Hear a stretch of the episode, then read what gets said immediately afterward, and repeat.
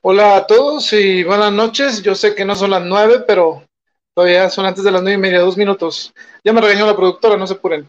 Este, y no entramos al aire eh, a las nueve porque la verdad, si les dijera eh, lo que pasa aquí, sería como esto, miren.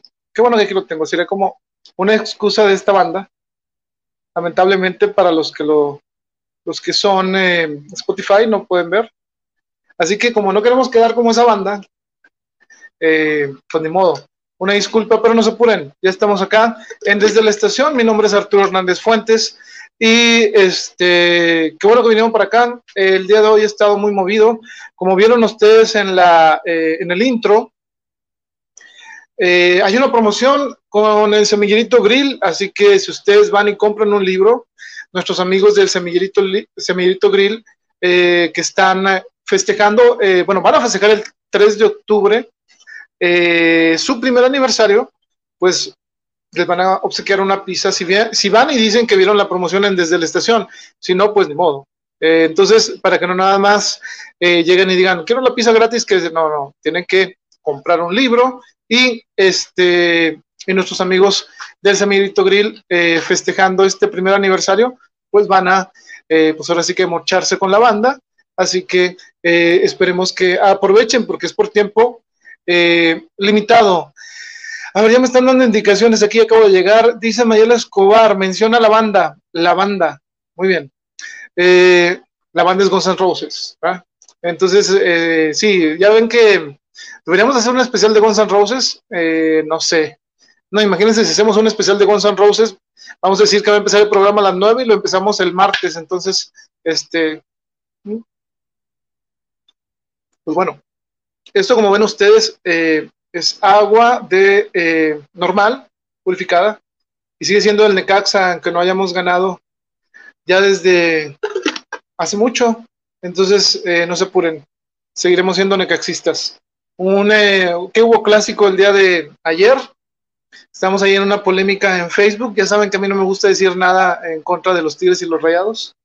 y, y bueno, tuvimos ahí un debate sobre el quinto grande. Saludos ahí para la banda eh, del fútbol, pero no venimos a hablar de fútbol, así que, eh, ah, una, bueno, hablando de esto, miren, saludos a nuestra amiga Alejandra Romo y este, pues ahí los acompañamos a los rayados. Ya ven que aquí en Monterrey, pues eh, se habla de fútbol y la verdad, yo no le veo nada de malo, se apasiona la banda, hay, hasta hacen grupos de polémicas en trabajos, así que está medio raro eso. Hay nada más para pasar el tiempo, pero bueno, eh, como dijo Hulk Hogan, cada quien, ¿verdad? Eh, pero bueno, ¿qué tenemos el día de hoy? El día de hoy tenemos muchas cosas, entre ellas, déjenme se los muestro de una vez, y como vamos un poquito tarde y no quiero hacerlos esperar, pues ¿qué, eh, ¿qué hacemos? Vamos a con, con nuestros amigos, bueno, vamos a empezar con nuestra amiga eh, Rosy Almaraz, Rosy Almaraz el día de hoy nos trajo un eh, material de ABC, a ver, vamos a checar, no Avicii, es de eh, esta poeta ABC, así que si usted no la conoce, eh, nuestra amiga Rosy Almaraz va a pues brindarnos un poco de su material. Y bueno, sí, vamos a, a escucharla de una vez en Poesía Viva con Rosy Almaraz. Recuerden seguirla en su página, igual, búscanla como Rosy Almaraz, Poesía Viva. Y pues bueno, yo en, en unos momentos regreso con ustedes. Todavía no me voy, no se apuren, estoy buscando el, estoy buscando el video. Pero ya lo encontré, así que ahorita nos vemos. De la chica del andén. Que del jueves me quiten todo menos pasear. Que me quiten todos los viajes excepto los edificios. Que se lleven todo de mi habitación, menos los libros. Que de mí arrasen con todo, menos con los buenos recuerdos. Que de diciembre me quiten cada día, excepto el 16. Que me prohíban comer cualquier cosa menos la fruta que me cierren Madrid entero, menos los museos. Y de Benedetti, que desaparezcan enteros sus poemas, pero nunca corazón coraza. Que nunca vuelva a casa, pero que siempre me queden sitios a los que ir. Que nunca pare de perderme si a ratos me encuentro. Que pierda el gusto por todo menos por la música. Y que seamos capaces de revivir al romanticismo. Perder todos los sentidos, mm, menos el de la vista. Todos los olores, menos el de la lavanda. Todas las sonrisas, menos la de mi madre. Todos los amores, menos el primero. Pero de ti, de ti, que no me quite nada. Y bueno, ese fue material de eh, ABC. Y pues bueno, si no la conocen, búscala también a ella. Y pues bueno, una, eh, le doy las gracias a mi amiga Rosy Almaraz por traernos, como siempre, su eh, poesía viva. Bueno, antes de continuar, déjenme les, eh, les comento, el día de hoy tuvimos una grabación que va a ser algo de sorpresa el próximo domingo, no, que es para el sábado 3, ¿verdad? sábado 3 de, 3 de octubre va a tener, eh, van a tener muchos eventos eh, virtuales la, la página del Semillerito Grill. Así que, así que eh, pues ahí, si nos quieren ver, vamos a tener un, una presentación, la última en un buen rato, nuestra amiga Rosy este, y yo. Entonces, eh, no se lo pierda. Eh, va a ser el sábado 3 de octubre. Los horarios eh, los vamos a compartir tanto en la página cuando ya nos los digan. Y por lo pronto vaya, busque el semillerito grill, denle like y pues bueno, busque todas las promociones y la verdad vamos a tener grandes eh, compañeros que también van a estar aportando a eh, el festejo del Semillito Grill. Déjeme, le indico la página. Ahí está. Es el facebook.com Semillerito Grill. Y pues bueno, no se pierdan nada de esto. Para los que van llegando, les comentaba sobre esta promoción. Eh, en la promoción del Semillerito Grill pueden encontrar cualquier, cualquiera de los libros de El Parlamento de las Aves, también eh, el de Estación Kimura y 77. Así que aprovechen. No sabemos hasta cuándo esté la promoción. Ustedes este, láncense por su pizza gratis en la compra de un libro y apoya la literatura y eh, coma excelente, ¿verdad? Así que eh, vamos a continuar ahora sí con la siguiente sección de nuestra amiga Alejandra Romo. Recuerde visitar a la página de Nanaj Oficial, que le encuentra así tecleando Nanaj Oficial, le va a dar esta, eh, esta página para que siga todos lo, todo lo que nos aporta la maestra, porque también eh, está haciendo unos cursos y más información la puede encontrar en la página de Nanaj Oficial. El día de hoy nos va a, bueno, nos trajo una, una sección, bueno, su sección El Lente del Arte, va a hablar de Aurora Reyes, que fue una luchadora magisterial, eh, muralista y poeta. Entonces hay que eh, ponerle mucha atención.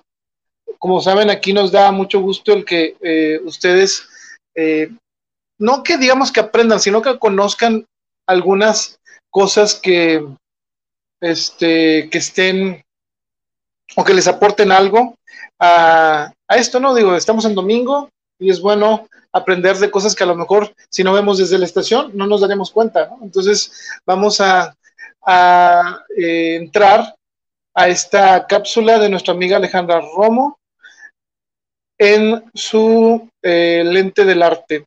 Así que pónganle mucha atención y en un momento regresamos.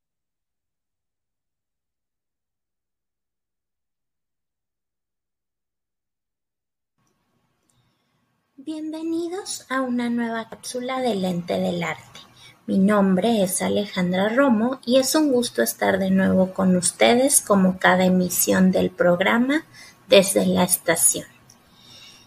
En esta emisión hablaremos de Aurora Reyes. Es reconocida como la primer muralista mexicana.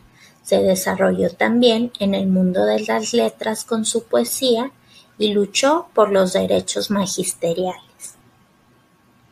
Nació en Hidalgo de Parral el 9 de septiembre de 1908 y fue descendiente de una familia ilustre del régimen porfirista. Su padre, el ingeniero y capitán León Reyes, y su madre, la señora Luisa Flores. Aurora inició sus estudios en la Escuela Nacional Preparatoria en el año de 1921 fue ahí donde conoció a Frida Kahlo y se hicieron grandes amigas, tanto así que una de sus obras está dedicada a Frida. Siempre vinculó el arte con la lucha social y política. Estuvo involucrada en diferentes movimientos culturales y políticos del país. En 1935 se unió al grupo de intelectuales que conformaban la Tribuna de México. En mil novecientos treinta y seis ingresó a la Liga de Escritores y Artistas Revolucionarios, la versión mexicana de los frentes populares de intelectuales antifascistas que se habían formado en varios países. En esa época realizó pintura de caballete que resaltaba el problema de los pobres desde una visión compasiva. En ese mismo año ganó un concurso que le dio la oportunidad de pintar su primer mural en el vestíbulo del Centro Escolar Revolucionario. A partir de ello se le otorgó la dignidad de haber sido la iniciadora del movimiento muralista femenino del país. Aunque no se declaró feminista, sus preocupaciones parecen precursores del feminismo en México. Fue maestra y dirigente sindical. Su compromiso social fue permanente. Impartía clases de dibujo y pintura mientras militaba en el Partido Comunista Mexicano o ayudaba en la fundación de la Liga de Escritores y Artistas Revolucionarios para promover el arte entre los obreros. Si algo destaca en la larga trayectoria de Aurora Reyes es la lucha desde el magisterio por un país mejor, su visión de la educación como pilar del desarrollo y la importancia laboral del maestro en los movimientos históricos de la patria, pero siempre con una postura crítica, pues como ella afirma, amaba por encima de todo la libertad. Esto fue un poco de la historia de una de las mujeres más importantes en la historia de la plástica mexicana. Fue un gusto haber estado con ustedes como cada emisión del programa desde la estación. Les dejamos nuestros canales oficiales y esperamos contar con su opinión. Hasta la próxima semana. Pues así es. Eh, muchas gracias a la maestra Alejandra Romo por su sección. Ahí se cortó un poquito, pero a veces este, falla el eh, formato, pero bueno, eh, si no alcanzaron a escuchar, ahorita les comento varias, varias cosas. Eh, la más importante, como menciona la maestra Alejandra Romo, es unirse y a su página. la repetimos y aquí la tenemos en pantalla. Es facebook.com diagonal nanaj oficial. Y también, bueno, tiene una eh, sorpresa para todos. Eh, dice, si mencionas el código desde la estación, recibirán un descuento tanto en el diplomado, en el costo total, como en los talleres de arte, para que chequen ahí. La próxima semana vamos a tener eh, aquí unas flyers, ¿será? Flyers digitales, que nos van a proporcionar para que vean de qué se tratan estos. Y le vamos a pedir a lo mejor a la maestra Alejandra Romo que nos haga un pequeño promocional para que hable de sus de los cursos que están ofreciendo. Y pues bueno, nos pasamos por aquí para los interesados y créanme, hay que aprovechar nuestro tiempo en, eh, en cosas que nos aporten y la verdad es tomar un diplomado de los temas tan interesantes que se manejan, pues es muy, muy importante. Y vamos a saludar aquí a Noemí Bravo, muchas gracias por siempre estar acá, buenas noches. También un saludo para Rosalba Tenorio. Y eh, bueno, pues ahorita vamos a precisamente a, también saludos allá a la productora, ¿verdad? Y a todos. Pues el día de hoy tenemos a los Tigres del Norte, la segunda parte. Eh, saludos a los eh, amigos de los Tigres del Norte que nos siguen en los grupos de Facebook. Al ratito vamos a hablar con ellos. Eh, pues fue bien recibido el especial, así que vamos a seguir hablando de la música. El día de hoy vamos a enfocarnos en tres álbums, pero eso va a venir después de la siguiente sección. Y la siguiente sección es de nuestro amigo, el maestro David Martínez. Y pues bueno, ¿de qué nos va a hablar el día de hoy? Si ustedes eh, van llegando, pues les aviso eh, que vaya, va a hablar sobre eh, esta pregunta que muchos quizás se han hecho y no han querido preguntar por el riesgo de decir o que les digan algo, pero pues, hay que preguntar a los expertos que nos aclaren. ¿Hablamos castellano o español? Es la pregunta de hoy en la Torre de Babel. Recuerden seguir a nuestro amigo, eh, nuestro David, en sus redes, ahí en eh, como Chirregio58, si no mal recuerdo. Entonces, eh, vamos a ver qué nos cuenta sobre esto del castellano o español, o una mezcla de los dos. ¿Qué, somos o qué, qué es lo que procede, productora? Ella dice que va a esperar a la sección y después dar su opinión. Entonces, vamos a verlo. Y, pues bueno, nos cuenta nuestro amigo David, a ver, sobre este tema, qué resulta ser, ¿no? Hola, ¿qué tal? Eh, buenas noches. Eh, de vuelta aquí, su servidor, David Martínez. Eh, les doy la más cordial bienvenida a otra cápsula más, otra cápsula lingüística de la sección de la Torre de Babel que amablemente Arturo Hernández nos da la oportunidad de presentar a ustedes. Esperemos que el tema del día de hoy sea de su agrado eh, y sea interesante. Gracias.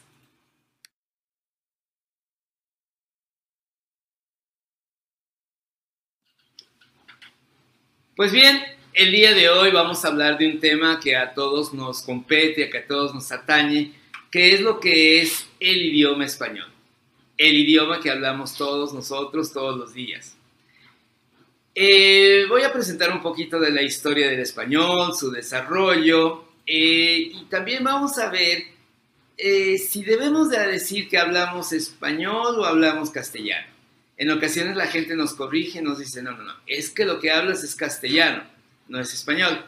Bueno, vamos a ver qué tan cierto o qué tan falso es decir que hablamos español o que hablamos castellano. Gracias. Notaciones lingüísticas. ¿Qué es lo que hizo eh, la amalgama de idiomas que hizo que el español se constituyera en lo que es el día de hoy? En un principio, en la península ibérica, como su nombre lo indica, había pueblos ibéricos, había pueblos dispersos que no hablaban realmente un idioma propiamente dicho, en el sentido de que se expresaban de manera oral, pero no lo hacían de manera escrita es decir, le hablaban lo que era el lenguaje ibérico. Hacia el año 200, 220 antes de Cristo, la península ibérica es invadida, ocupada, conquistada por los romanos. Los romanos, que era una potencia en ese momento militar, política y económica, llegan e imponen su lengua, que es el latín.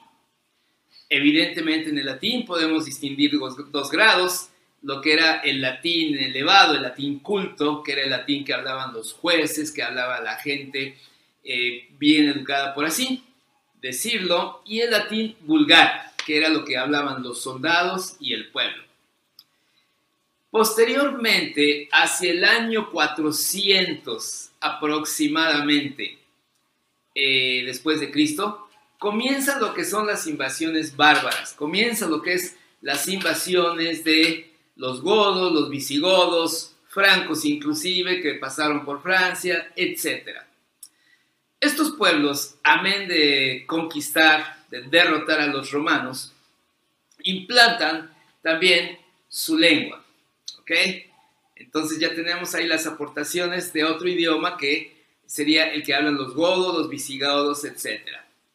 Posteriormente, en el siglo, aproximadamente en el siglo 8, en el año de 711, llegan los árabes.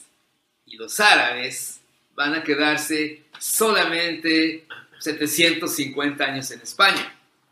Y es obvio que durante esos 700 años implantan su lengua, implantan muchas de sus costumbres, cocina inclusive, costumbres de cocinar las cosas, de comida, etc. Y es por eso que el español, vamos a ver que tiene una gran influencia en lo que es este, en su desarrollo, en lo que es la lengua árabe. Es decir, que en el español también tenemos una, constituye, una parte, una componente importante de lo que es el árabe. Entonces, entre lo que son las lenguas bárbaras que hablaban, los godos, los visigodos, lo que es las remanencias del latín y lo que viene siendo ya los árabes, es la mezcolanza, es, vaya, el caldo de cultivo de lo que es hoy en día el idioma español. Para darles una idea de la influencia, de realmente la gran influencia que tuvo el árabe en lo que es el español, la lengua árabe, eh, aquí les presento algunos ejemplos de palabras típicas árabes que se pasaron al español. Almohada, aceituna, guitarra. Y hay una expresión que yo estoy seguro que utilizamos casi todos los días, que viene siendo la expresión ojalá, que viene de la palabra en árabe, dos palabras en árabe, oh y alá. Oh, que quiere decir sí, es un sí condicional, y alá, que viene siendo Dios, alá. Alá es Dios, Mahoma es su hijo. Tienen un esquema similar al de la religión cristiana. Entonces, Oh Alá viene siendo la interjección para decir si Dios quiere, si Alá quiere. Entonces nos damos cuenta, y no se diga los números arábigos que utilizamos todos los días, son influencias, son vestigios de lo que es el paso de los árabes en España. Ahora bien, en 1492 ocurren dos sucesos muy importantes en lo que es la historia de España y pues también nuestra historia contemporánea. Por un lado, eh, lo que todos, casi todos sabemos, el 12 de octubre de 1492, Colón llega a lo que es el continente americano. Pero por el otro lado, a inicios de 1492, ocurre un hecho muy importante en la historia española.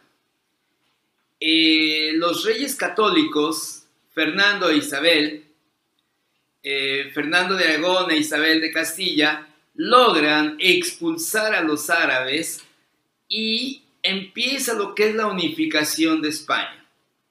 La unificación de España no únicamente fue una unificación a nivel político y económico, sino también fue una unificación a nivel lingüístico.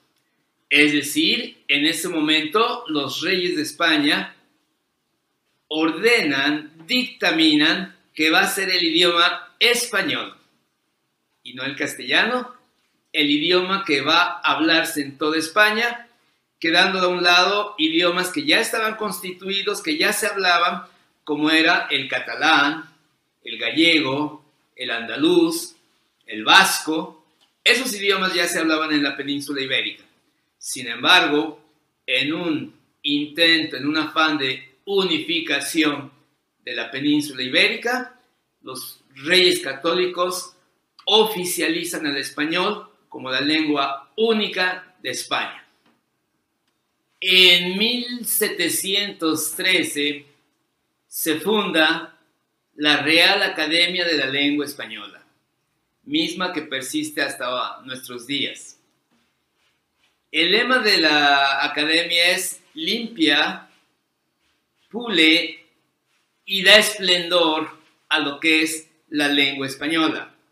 Y verdaderamente sí lo es. Realmente eh, yo considero que el idioma español es un idioma eh, muy bello, con mucho cuerpo, con mucha sonoridad y tiene la gran ventaja de que ha tenido el enorme aporte de todos los países donde se habla español. O sea, los regionalismos, eh, los regionalismos mexicanos, sudamericanos, argentinos, chilenos, etc.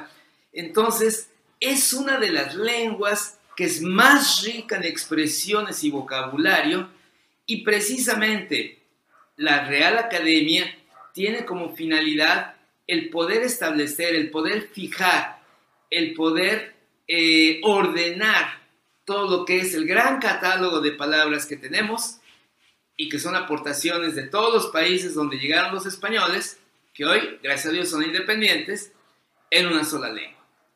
Eh, solamente hay un equivalente que sería la Academia Francesa de la Lengua, Curiosamente, en el idioma inglés no hay una academia que regule, que fije eh, o que estandarice, por así decirlo, el desarrollo de la lengua inglesa. Vamos a ver ahora algunos datos curiosos, interesantes sobre el idioma español. La región del mundo en donde más se habla español hoy en día es nada menos y nada más que Norteamérica. En Norteamérica se encuentran los dos primeros países en cuanto al número de habitantes en donde se habla el español. México y los Estados Unidos. Ustedes se preguntarán, ¿y dónde quedó España? Pues España es el tercer lugar. México con aproximadamente 120 millones de habitantes es el primer lugar. En el segundo lugar, los Estados Unidos con 55 millones de personas que hablan el español. O sea, realmente es un número muy grande, considerando no solamente a los mexicanos que viven allá, sino a los puertorriqueños, los cubanos, obviamente españoles, argentinos, etc. Entonces, es el segundo número, de hecho, eh, en cuanto al número de, habitantes que hablan el español. España tiene 44 millones de habitantes y por lo tanto queda en el tercer lugar. Otro dato curioso de lo que es el idioma español es que es el idioma que se habla más rápidamente en el mundo. Es decir, por las características de su pronunciación, de su fonética, es el idioma que puede ser hablado más rápidamente sin dejar de pronunciar, pronunciando correctamente todas las palabras de manera completa, y se pueden hacer frases con una duración pequeña y decir bastante en poco tiempo. Solamente el japonés queda, por así decirlo, cerca del idioma español y por el contrario, idiomas que son muy difíciles de hablar rápidamente por sus características fonéticas son el alemán y el chino. Ahora bien, el número de palabras que oficialmente reconoce la Real Academia de la Lengua Española como palabras que constituye el español está en 88 mil. Eh, puede parecer un número grande, pero no lo es tanto, ya que, por ejemplo, el inglés, que donde no hay una real academia, no hay alguien, una institución que mide el número de palabras, se estima que el inglés tiene alrededor de 350 mil palabras. ¿A qué obedece esta gran diferencia? Pues obviamente que la Real Academia de la Lengua categoriza, establece, fija, por así decirlo, eh, clasifica las palabras. Entonces es por eso que quizás muchos vocablos no están incluidos, dado que son relativamente nuevos o que están continuamente renovándose. Eh, por ejemplo, en el árabe, eh, que fue, digamos, la última lengua que influyó de gran manera en el español, el aporte del árabe fue de alrededor de 4.000 palabras. O sea que no es nada de no es nada, nada, nada así despreciable ese aporte que hizo el árabe. Ustedes se preguntarán, bueno, ¿y cuál es el vocabulario típico de una persona normal, convencional? Es alrededor de las 2.000 a 3.000 palabras.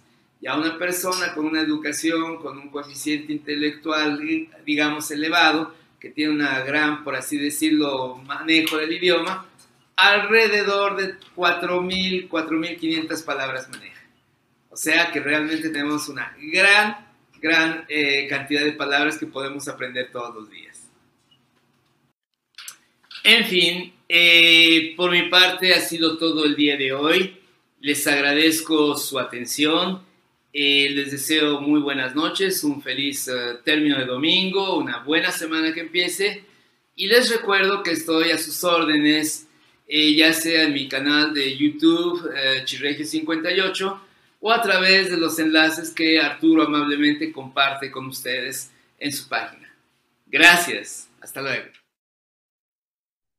Mi nombre, bueno, gracias a, nuestro amigo David Martínez por traernos este espacio de la Torre de Babel. Y pues bueno, ¿qué, les pareció? Espero que les haya gustado. Eh, sigan a nuestro amigo en sus enlaces, búsquenlo como Chirregio 58, productora. Muy bien, dice productora que sí. Entonces, este, es muy interesante hablar sobre estos idiomas. Digo, al menos yo he aprendido varias cosas que desconocía. Entonces, este, espero que a ustedes les haya parecido bien.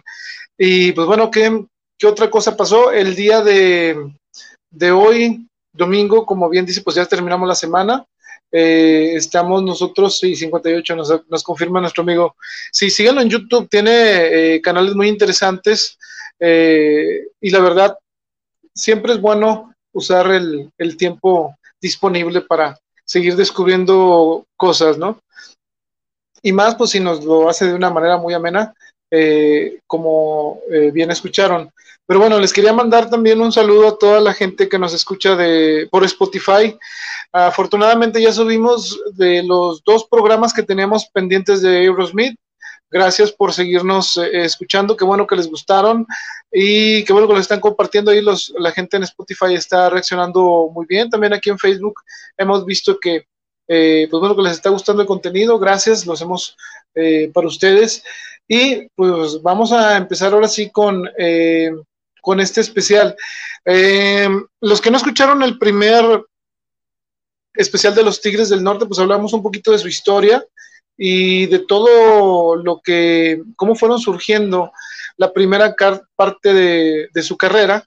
Y eh, ahora eh, nos vamos a, enfocar en tres álbums, digo, así como lo hicimos con los grandes grupos eh, extranjeros como YouTube y como Aerosmith y los Doors, pues saben que nosotros no tenemos una, eh, una muy eh, lejana calidad en cuanto a nuestra música, quizá como la tenemos tan cerquita no la apreciamos.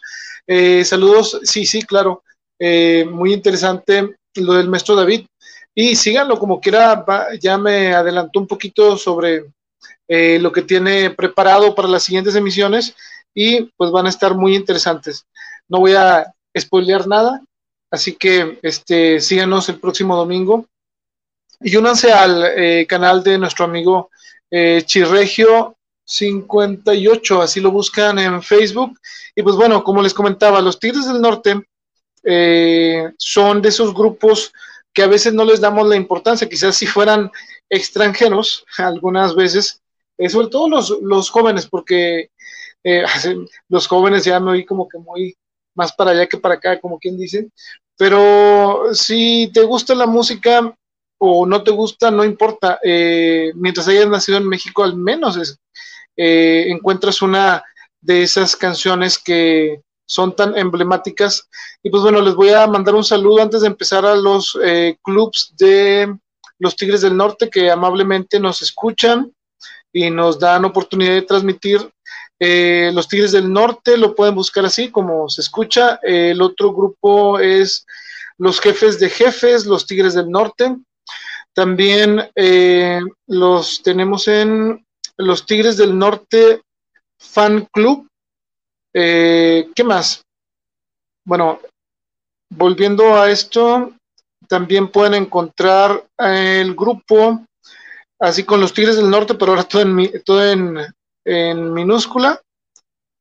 Y déjenme les digo que otro, porque pues bueno, para no quedar mal con la banda, ¿verdad? Que amablemente nos da oportunidad de... Eh, a los Tigres del Norte se llama este jefe de jefes de jefes.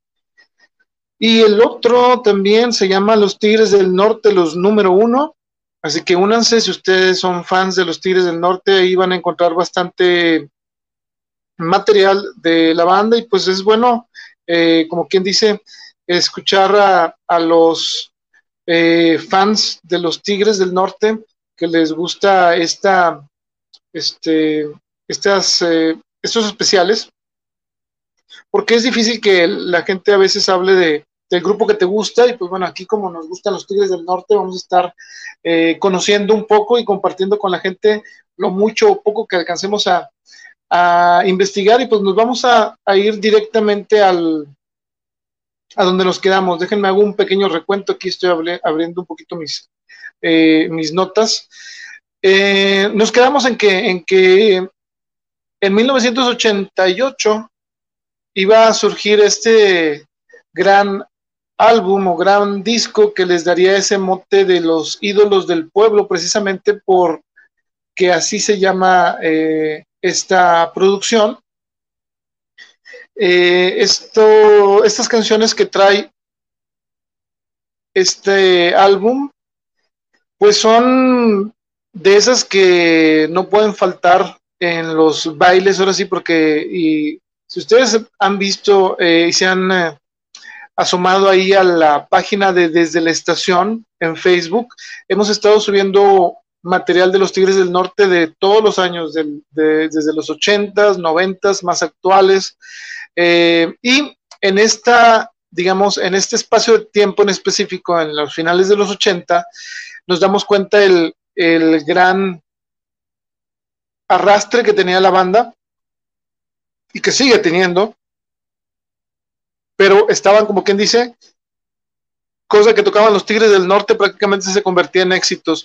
¿Qué trae este álbum? Bueno, trae eh, la canción Tres veces mojado, Campesino soy, El niño y la boda, Mi enemigo, Eloísa me lo hizo, Acuarela Potosina, Bilingüe, ¿Por qué te extraño? Fallaste corazón, eh, Por alguien, tanta mentira y el corrido del doctor Fonseca. Ahora, ¿De qué hablaban los Tigres del Norte en esto? Pues prácticamente eh, recordamos que su gran, digamos, cuando se les abrieron todas las puertas fue eh, con contrabando y traición, pero ya llevaban bajo su, bajo su trayectoria varias eh, canciones que acercaban mucho a todos esos, como les digo, esas historias que en sus canciones le daban voz a los, y a los inmigrantes, a la gente que tenía que salir de su hogar para irse a otro país y trabajar. Y bueno, eh, con esta de los tres veces mojado, pues ahorita vamos a hablar un poco de esta canción. Saludos a nuestro amigo Jesús Alfonso que nos está escuchando. Eh, qué bueno que este, estés por acá. Y bueno, ¿de qué trata tres veces mojado? Les voy a leer un poquito del eh, se puede decir, de la canción de corrido, porque pues la verdad tiene mucho esta canción de empatía hacia todo lo que viene siendo América Latina, todos los que dejan eh, su lugar de origen por buscar algo mejor. Miren, en este caso es una historia de, de un salvadoreño que tiene que atravesar precisamente tres fronteras por eso eh, la canción de Tres veces mojado. Entonces, eh, él sale de El Salvador con la esperanza de llegar a Estados Unidos y cambiar su, su, su manera de vivir. Pues hay que recordar que en ese entonces también El Salvador estaba pasando por muchos problemas. Digo, eh, en el momento que sale esta canción, quizá después hablemos un poco de esto, pero bueno, es la historia en donde él pues se va, simplemente sabe que son eh, bastantes kilómetros para llegar y no le queda otra eh, más que hacerlo porque pues bueno, ya realmente no quedaba nada eh, en El Salvador por qué quedarse, al contrario, todo indicaba en ese entonces que lo mejor era salir. Así que bueno, esta persona nos cuenta su travesía desde que atraviesa Guatemala, y después México, dice también que se salva de que lo hagan prisionero.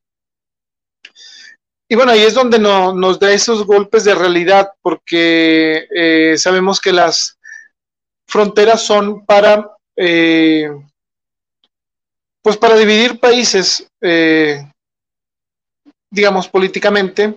La división política sirve para eso. Pero sí te llega eso de que el que quiere avanzar hacia un futuro mejor, y en parte de esta canción lo menciona, porque dice el mismo idioma y el color, eh, reflexioné y no se explicaba cómo era posible que le llamaran extranjero, ¿no? Cuando, pues bueno, sabemos que las cosas en la cruda realidad así son. Saludos a mi tocayo, también un gran lector, Arturo Garza. Este, aquí andamos, un abrazo. Y pues bueno, en esta historia de tres veces mojado, incluso le hicieron película.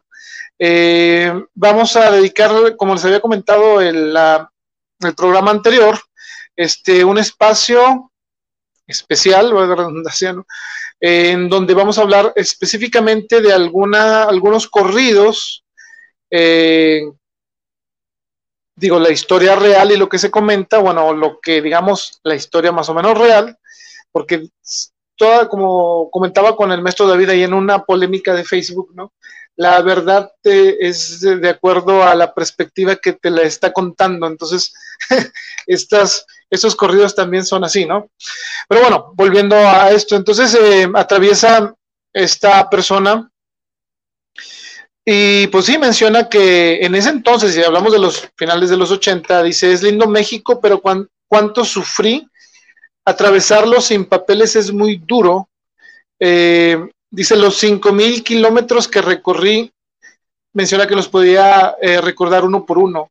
Ustedes imagínense, imagínense tener que salir de su país y que lo separen de un país solamente para cruzar los 5.000 kilómetros y que durante esos 5.000 kilómetros que tienes como meta llegar a la frontera con Estados Unidos, eh, es que no te pesque la migración, ¿no?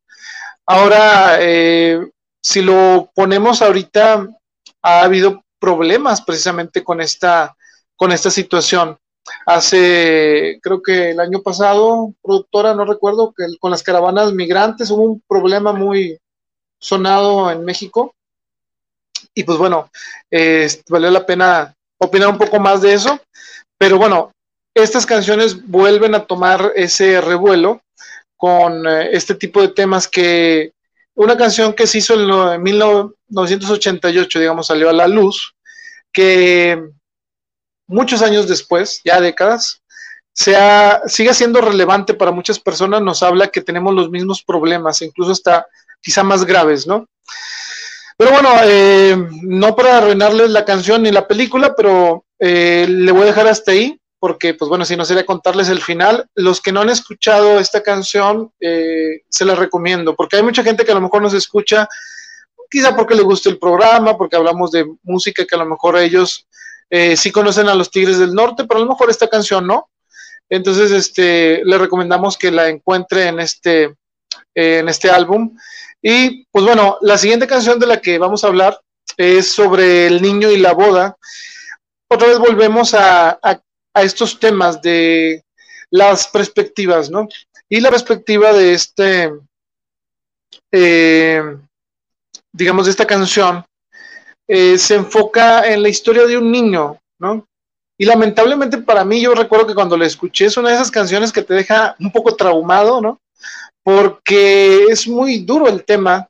Eh, cuando se trata desde la visión o de, un niño, ¿no? ¿Por qué hablo de esto? Porque me, imagínense esta escena, porque es prácticamente lo, lo, que, lo que va esta canción, ¿no?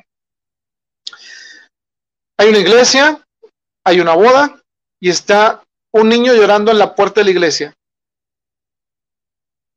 Y mientras hay celebración con los invitados, con los novios, ¿no? Pues nadie se imagina que el niño que está ahí llorando enfrente, bueno, por fuera de la iglesia, ¿no? Este, pues casi ni le prestan atención, ¿no? Y pues bueno, ya saben que en las bodas eh, llega un momento en el que dice eh, el padre, sobre todo los católicos, que si alguien tiene un impedimento para que esta unión se realice, que lo diga ahora o que calle para siempre. Y en ese momento, pues este, nos damos cuenta que, que este, el niño que está llorando en la puerta va a intentar detener la boda. Y la pregunta es, ¿por qué la va a detener? ¿no? Pues la sencilla razón que eh, el novio era su papá y su mamá se estaba muriendo pues en su casa, ¿no? Se imaginas esa, esa, esa realidad que seguro ha pasado, ¿no? Entonces está, estamos hablando de un padre que abandona a su familia y mientras está muriendo la mamá de este niño, el niño de alguna manera, este, ubica en dónde se va a casar y llega a interrumpir la boda. Pues bueno, esa es una de las canciones que pueden encontrar con los Tigres del Norte, en las que sí es desgarrador el tema, porque no es lo mismo verlo de que, ah, bueno, que si tú eres la pareja, etcétera, etcétera, no, verlo desde los puntos de vista de un niño. Es, eh, recuerdo cuando yo escuché esta canción, sí me dejó así como que emocionalmente con la lagrimita, como quien dice. Y pues bueno, es, eh, es una muy buena canción. Y bueno, vale la pena que le den una eh, escuchada ahí en, en, el Spotify. Y bueno, la otra canción que viene aquí también, déjenme les cambio la, la imagen, es la de El Bilingüe. Bueno, así como también tenían una, eh, o bueno, tienen una manera de contar historias los Tigres del Norte o de elegir las historias que quieren cantar en sus canciones. Pues bueno, hay otra que se llama El Bilingüe, y bueno, esta probablemente a nuestro amigo David, que eh, le gusta mucho los idiomas, eh, sabrá más o menos cómo, cómo es esta, esta situación. pues se trata simplemente de una de un muchacho, digamos, eh, que se hace amigo de, de una, eh, bueno, no se hace amigos, eh, le quiere escribir a su novia que se va a Estados Unidos, porque él nada más vivió una pequeña parte de tiempo acá, la conoce, se hacen novios y se pone a estudiar inglés para poder ser, para poder escribirle a su, a su novia. Y es una de esas canciones que está algo extraña porque son los Tigres del Norte cantando en inglés, así que si usted quiere escuchar a los Tigres del Norte cantando en inglés, eh, búsquele el bilingüe. El coro, eh, pues prácticamente es la carta que le escribe esta persona a su novia, digamos que eh, americana. Así que, pues bueno, eh, les digo, es una de esas canciones también que son, ahora sí como que digamos que son bonitas y que pues todos los que está, los que han tenido la barrera del lenguaje, pues son eh, como que les cae, sí va a feo, pero como anillo al dedo, ¿verdad? Entonces es, eh, es la canción del bilingüe y pues bueno, esperemos que les, que les guste. Estuve viendo una entrevista eh, de los Tigres del Norte precisamente con Adela Micha y este, les preguntaban que por qué, bueno, que por qué no cantaban en inglés o por qué era lo que les detenía y este Jorge Hernández, que es el, el, acordeón para que no los ubique por nombre, eh, pues dice no, que eh, ellos no se sienten a gusto cantando en inglés. Eh, si bien recuerdan, hicieron la canción de Folsom Prison Blues, le hicieron su versión en, en español. Y bueno, de eso hablaremos ya cuando lleguemos a ese punto.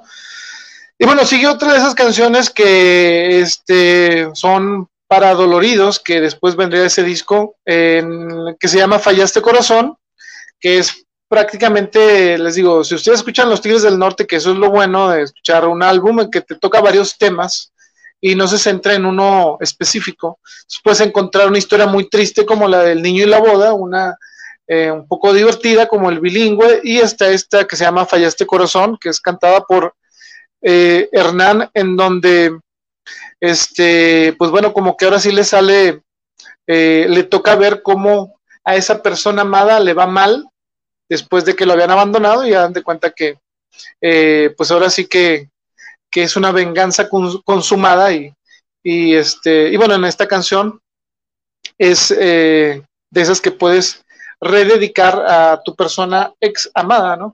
Entonces, este, pues bueno, Falla este corazón es una muy buena canción. Escúchenla, este, no se van a arrepentir. Y llegamos hasta una canción que daría como que un, eh, una señal a lo que vendría después, que se llama el corrido del doctor Fonseca. Y bueno, aquí estamos en estos eh, problemas, digamos, porque en ese tiempo recuerden que había mucha censura. Quizá ahora algunos se podrán quejar de censura, pero como les decía en el primer programa, si quieren hablar de censura, platiquen con los Tigres del Norte.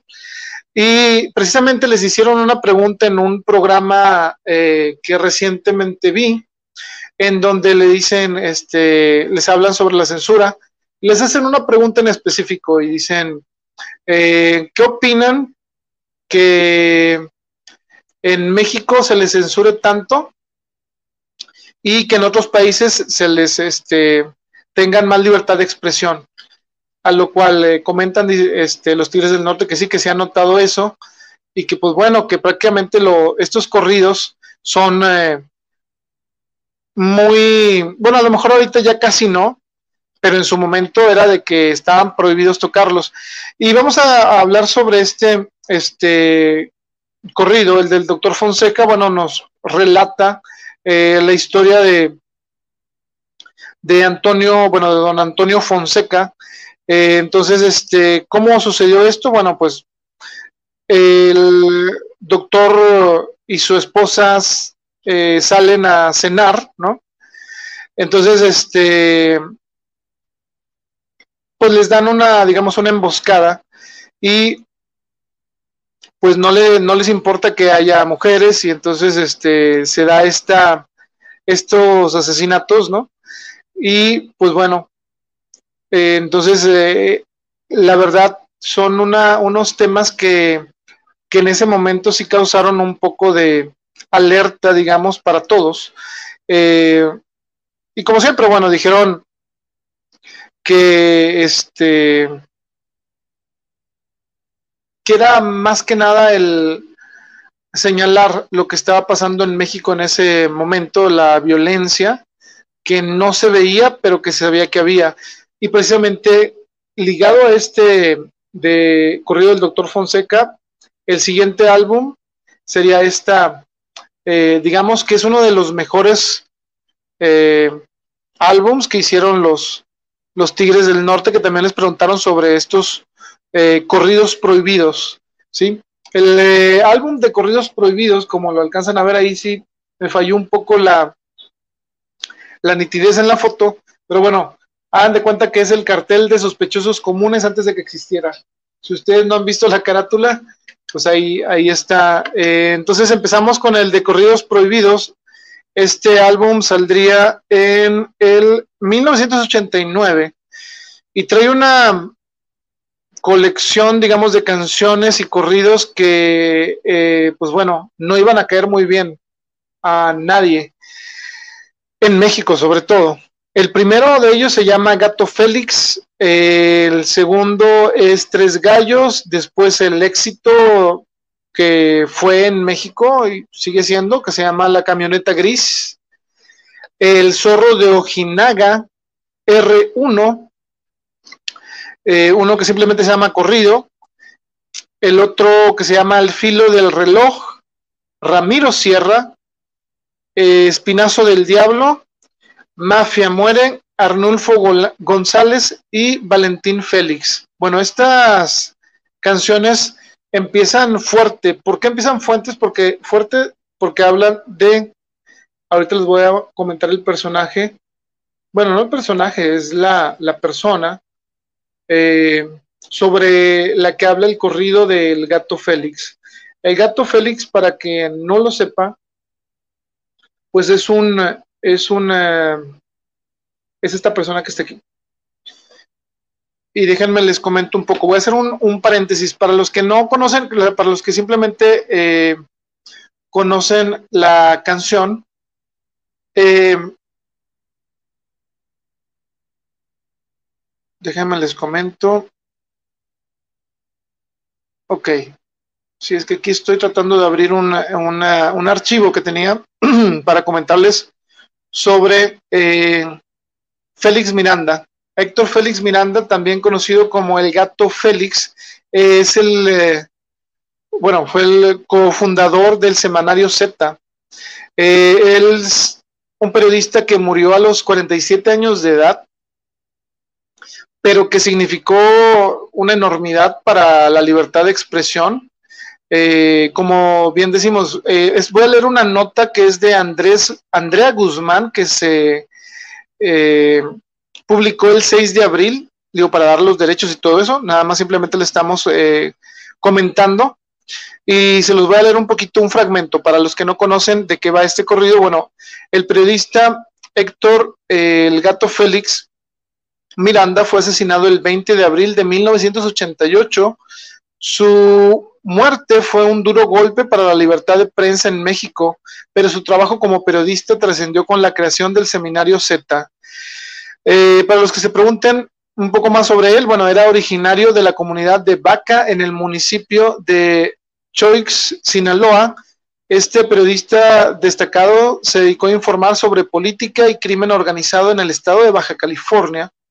Eh, digamos que específicamente en, en, Tijuana, lugar donde vivió y trabajó durante muchos años, a finales de la década de los 70. Trabajó en el diario ABC donde escribió sobre temas políticos que ocurrían en Tijuana. A pesar de que no existe mucha información sobre su vida personal, digamos, su trabajo como periodista aún continúa vigente a través del semanario Z, un medio de comunicación ubicado en la ciudad de Tijuana y que fundado por el mismo Félix Miranda y Jesús Blancornelas en el año de 1980.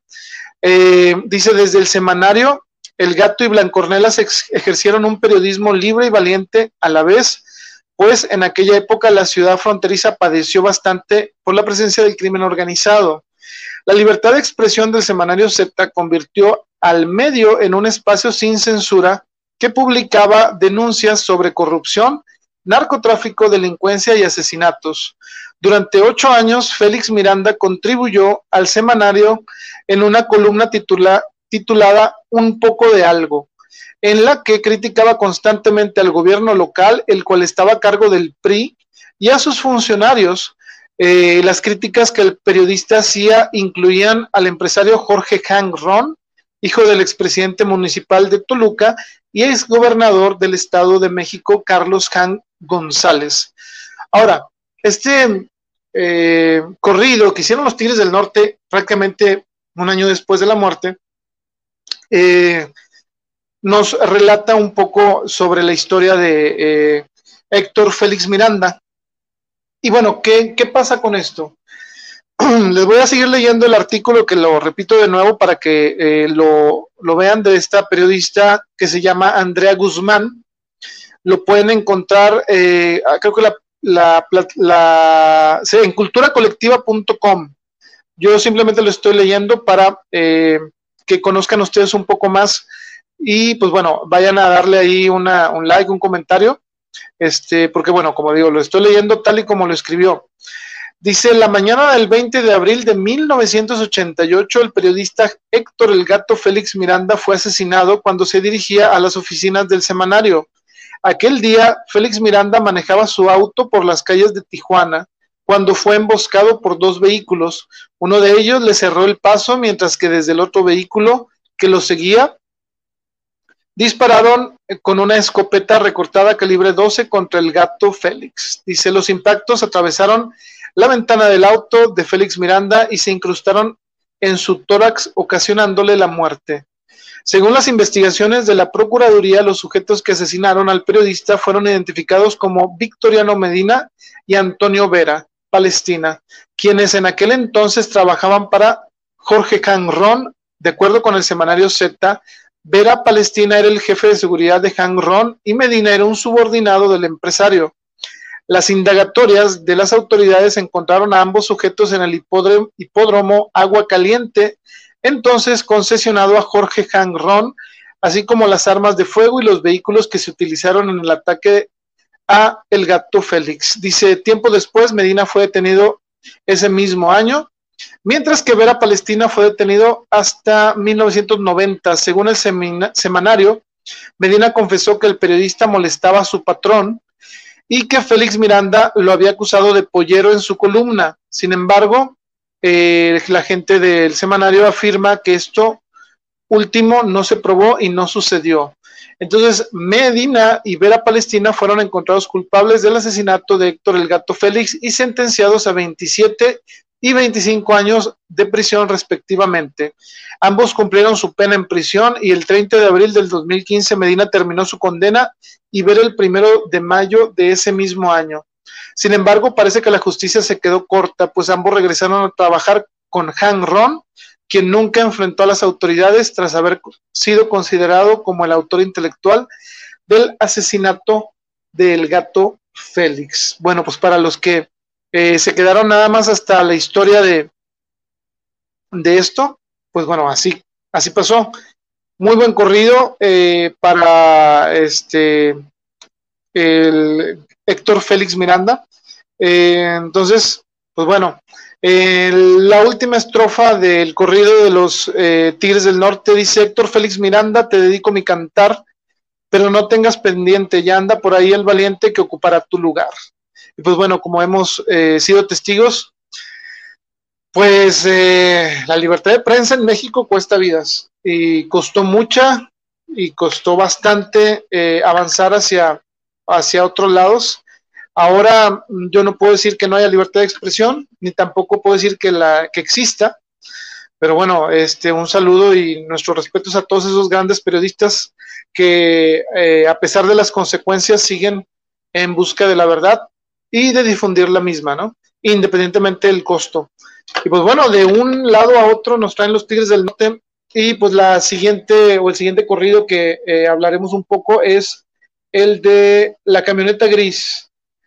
Prácticamente es imposible que eh, una persona en México eh, no conozca esta canción de la camioneta gris, al igual que la puerta negra, digamos, son de esas canciones que relacionan inmediatamente los Tigres del Norte, la camioneta gris, el, no sé, la banda de carro rojo, Camila la Tejana y todos estos, pues bueno, se convirtió quizá también por la película que se, que se, este, que salió para este corrido. Por cierto, eh, quería mencionar, antes de que se me olvide, los que han escrito las canciones, por ejemplo, es, sabemos que los Tigres del Norte las interpretan, pero los que crean estas, eh, estos corridos, pues tienen nombre y apellido, y a veces eh, no, no le damos ahí el crédito, así que el de Gato Félix lo escribió Enrique Manuel Franco,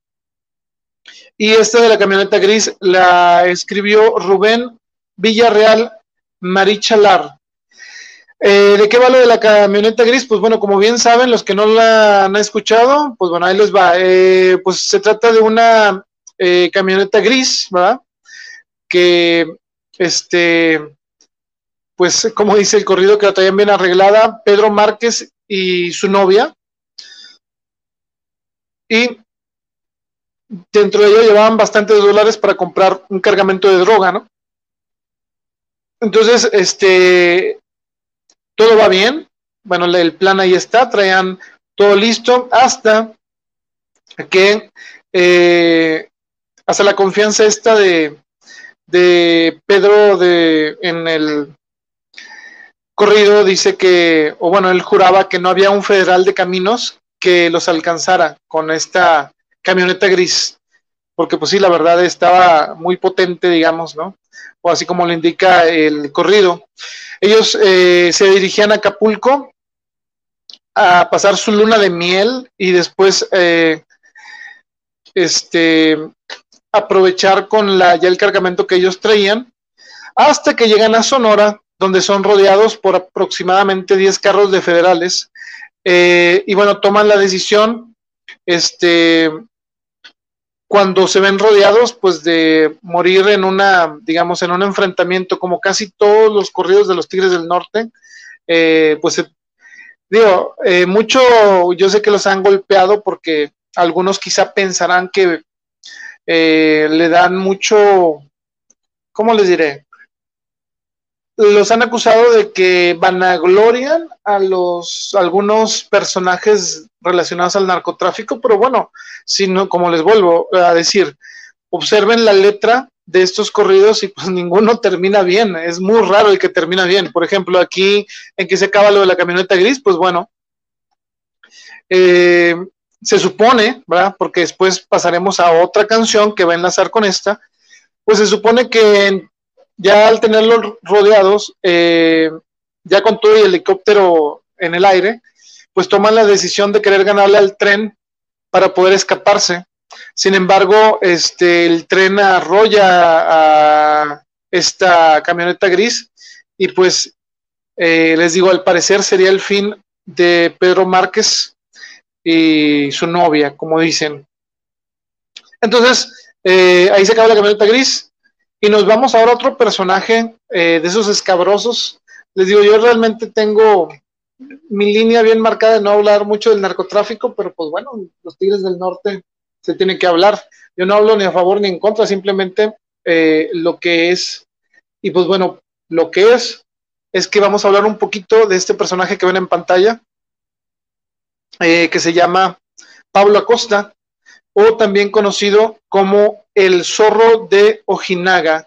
Para los fans, porque hay muchos fans, o gente que les gustó eh, la serie de Narcos, México, pues bueno, hay eh, en esta temporada, ¿qué número de temporada fue, productora? No, no, recuerdo cuál, creo que fue la temporada 2, donde eh, vemos eh, la versión en, lo que acaba Pablo Acosta, como les digo, ningún, pues ninguno de estos, digamos, personajes sale bien librado, y en este caso, este corrido lo hizo Paulino Vargas Jiménez, que es uno de esos... Eh, ah, por cierto, les preguntaron a los Tigres del Norte y que le decían que si Paulino Vargas le debían un poco de éxito a Paulino Vargas y ellos dijeron, sí, totalmente. Y pues claro, si ustedes dentro de la discografía de los Tigres del Norte buscan cuántas canciones han eh, sido escritas por eh, Paulino Vargas, se darán cuenta de que, pues sí, la verdad es una de esas de esos compositores que, les colocó éxitos eh, muy importantes a, los Tigres del Norte. Y pues bueno, Paula Costa, Paula Costa eh, en el corrido nos lo muestran como lo que, la, digamos, la versión que, que es, eh, pues sí, como que los, los rasgos que nos quieren decir, pero vamos a hablar un poquito sobre quién era eh, Pablo Acosta. Eh, en esta ocasión eh, traigo un poquito de información, sobre todo para los fans de, de estos corridos.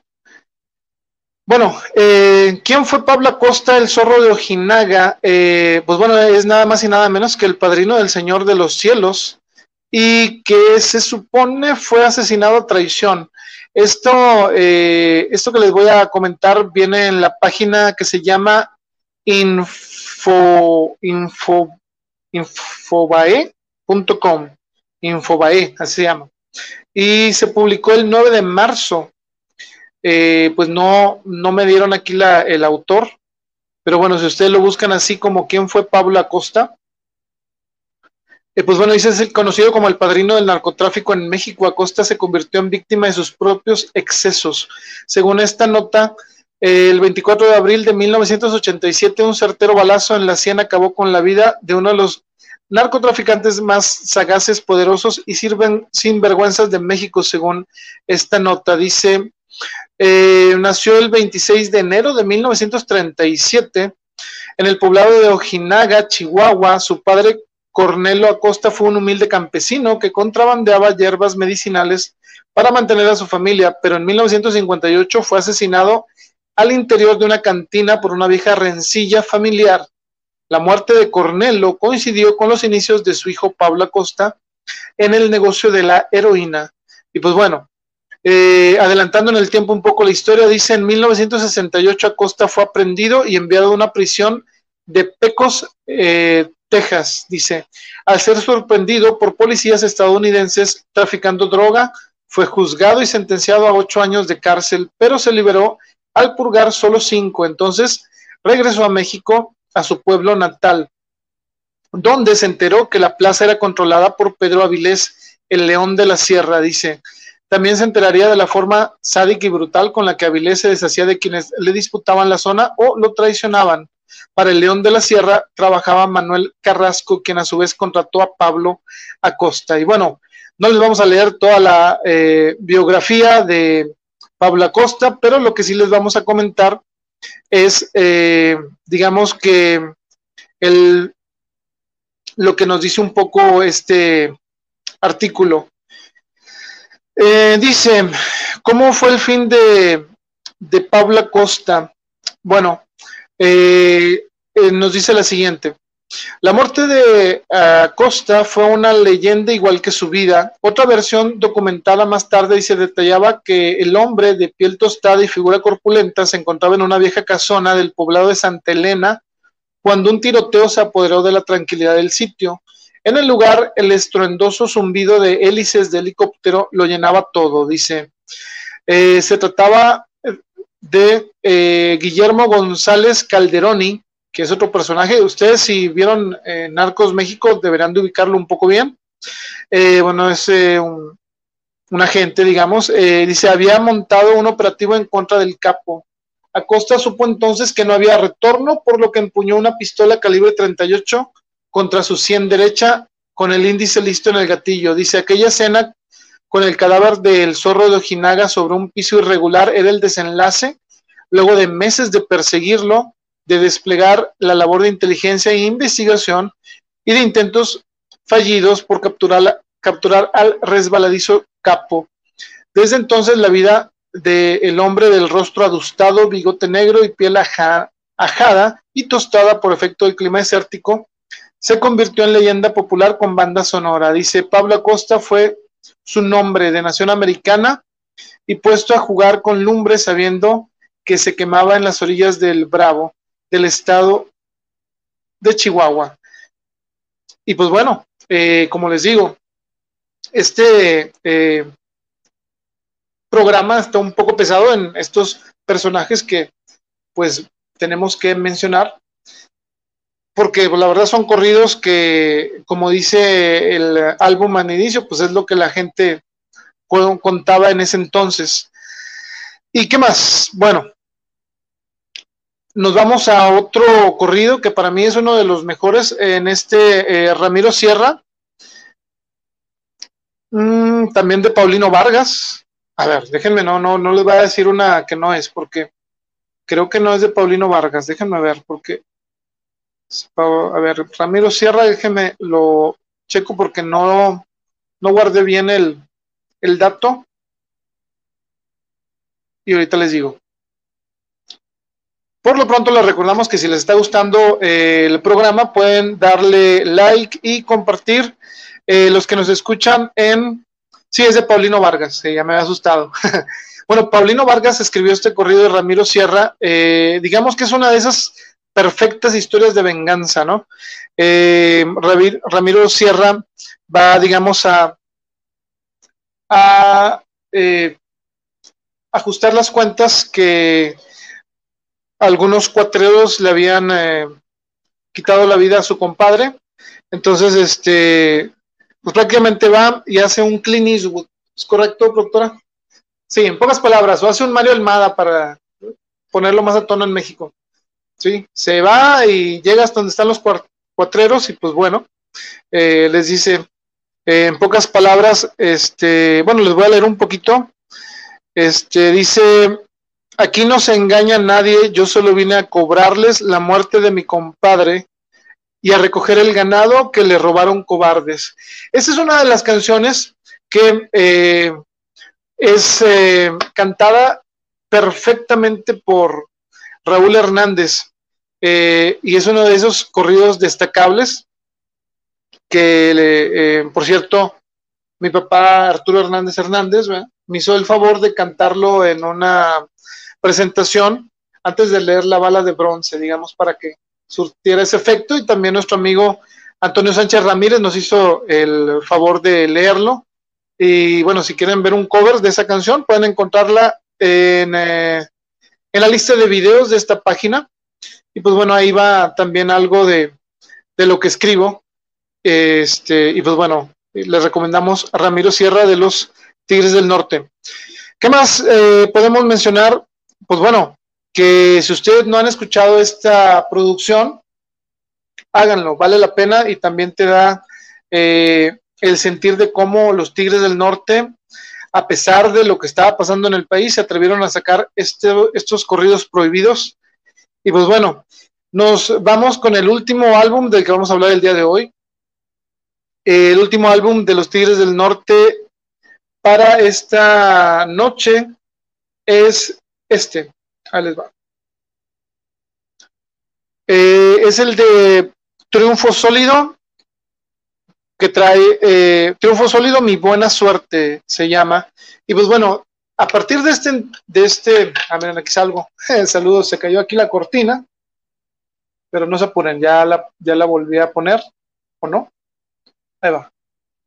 Aquí necesitamos producción, pero creo que la productora. Ahí está. Ahí quedó. Bueno, este álbum de los Tigres del Norte, que es el último del que vamos a hablar, trae las siguientes canciones. La de Ni Parientes Somos, César Chávez, El Contagio, Diamante Negro, Mi Lamento, Corazón de Oro, Mi Buena Suerte, Gracias nada más, apenas te fuiste ayer, Tan solo un amigo Avión de la Muerte y Gaviota. Y bueno, ¿con qué empezamos? Pues empezamos con esa canción que se llama Ni Parientes Somos, que es de esas eh, otras, eh, digamos que cuando termina una relación muy mal. Entonces, si ustedes eh, han pasado por algo así, bueno, Enrique Manuel Franco tiene las palabras perfectas interpretadas por los Tigres del Norte, que es ¿por qué voy a llorar cuando te vayas si alguna vez tenía que terminar. Entonces, también dice, ¿por qué voy a llorar cuando te alejes y digas que ya no regresará? Es cierto que me duele que me dejes, pero como otras veces, ya se me pasará. ¿eh? Digo, ¿qué, podemos opinar sobre eso? Pues que es una canción de esas que eh, cuando traes el ánimo destruido por alguna mala relación, pues dices, bueno, como dice Enrique Franco y los Tigres del Norte, pues si ni parientes somos, lo mismo a mí me da. Entonces, entonces eh, estas canciones, les digo, dan ese equilibrio. Y pues bueno, es una de, las que le recomendamos de este disco. Eh, sobre todo el, cómo acaba la canción. Pues bueno, la canción acaba diciendo, si antes que tú ya había tenido otros amores, que en su momento quise tanto como a ti, cuando alguien muere siempre se le mandan flores y tú ni flores vas a recibir de mí. Entonces, eh, esa canción de los Tigres del Norte, pues bueno, es una de esas, eh, como dicen, es un as bajo la manga para todos los que terminan mal. Así que bueno, esperemos que la aprovechen, esperemos que no la necesiten, pero bueno, ahí está. Y nos vamos a eh, otra canción y como les digo, eh, mucho se les tachó a los Tigres del Norte por el álbum anterior de hablar de y de ser prácticamente los que le dieron mayor fama en su momento a los narcocorridos, pero se les olvidan a muchos que tanto los Tigres cantaban para todos, cantaban para el pueblo, tanto para los narcos, para tanto los inmigrantes, para la gente que está pasando en una difícil situación, sea, para los niños huérfanos de padre, ¿verdad? Este, y bueno, en esta ocasión le tocaría a este personaje que ven ustedes en su pantalla. Y para los que no lo conocen y que nada más han escuchado eh, la canción, pues bueno, él es César Chávez. Eh, si ustedes lo ven ahí, ¿quién o qué o por qué le hacen un corrido a, bueno, una canción, podría decirse, a César Chávez? Eh, bueno, ¿quién era César Chávez? Podemos preguntarnos. Pero bueno, antes de esto les voy a comentar que nos sigan en nuestras redes de, desde la estación. Eh, compartan esto, esperemos que les esté gustando. Les digo, eh, les explico para los que van llegando y que no, a lo mejor no entienden esta dinámica de decir, ¿y este por qué está hablando? Lleva una hora cuarenta hablando de, los Tigres del Norte. Bueno, no lleva una hora cuarenta, lleva una hora veintitrés. Hablan de los Tigres del Norte y dicen, sí, pero ¿y la música? Ok, bueno, este programa es todo hablar de música, hablar de los Tigres del Norte, pero sin poner una sola canción. ¿Por qué? Pues porque sabemos que eh, nos cortaría eh, YouTube y también nos cortaría Facebook. Entonces, este, estaría muy bien que estuviera la canción de fondo y eh, yo estoy hablando de la canción, pero bueno, no se ponen. Eh, ustedes van anotándolas ahí, tengo la confianza. La productora dice que está bien, que no pasa nada. Este, y bueno, eh, así es como llevamos desde la estación. Es un programa que hace especiales de música sin música. Así que, pero bueno, con muchos datos que a lo mejor les van a gustar a, a todos ustedes. Y uno de estos datos, pues bueno, es este. Eh, la canción que viene ahí en el álbum de los Tigres del Norte eh, se llama César Chávez. César Chávez es un activista de los derechos civiles.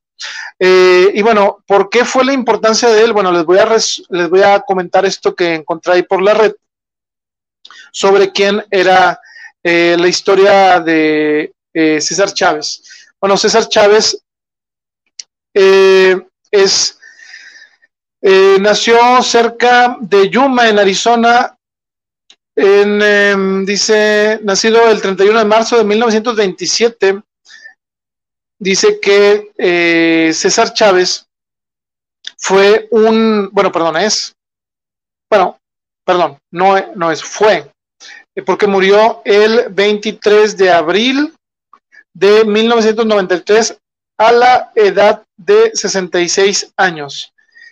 Eh, ¿Por qué es importante o por qué los eh, Tigres del Norte escogieron hacer eh, o cantar esta canción a César Chávez? Bueno, pues ahí les va la historia un poquito. bueno, él fue un activista de los derechos civiles estadounidense quien junto a Dolores Huerta fundó la Asociación Nacional de Campesinos en 1962. Eh, que después fue reconocido como el Sindicato de Unión de Campesinos o en inglés que es United Farm Workers o por sus siglas UFW o en, en, inglés. Dice, como trabajador campesino estadounidense de origen mexicano, Chávez se convirtió en el más reconocido activista latinoamericano de los derechos civiles y fue fuertemente eh, promocionado por el movimiento sindical estadounidense que buscaba inscribir a miembros hispanos.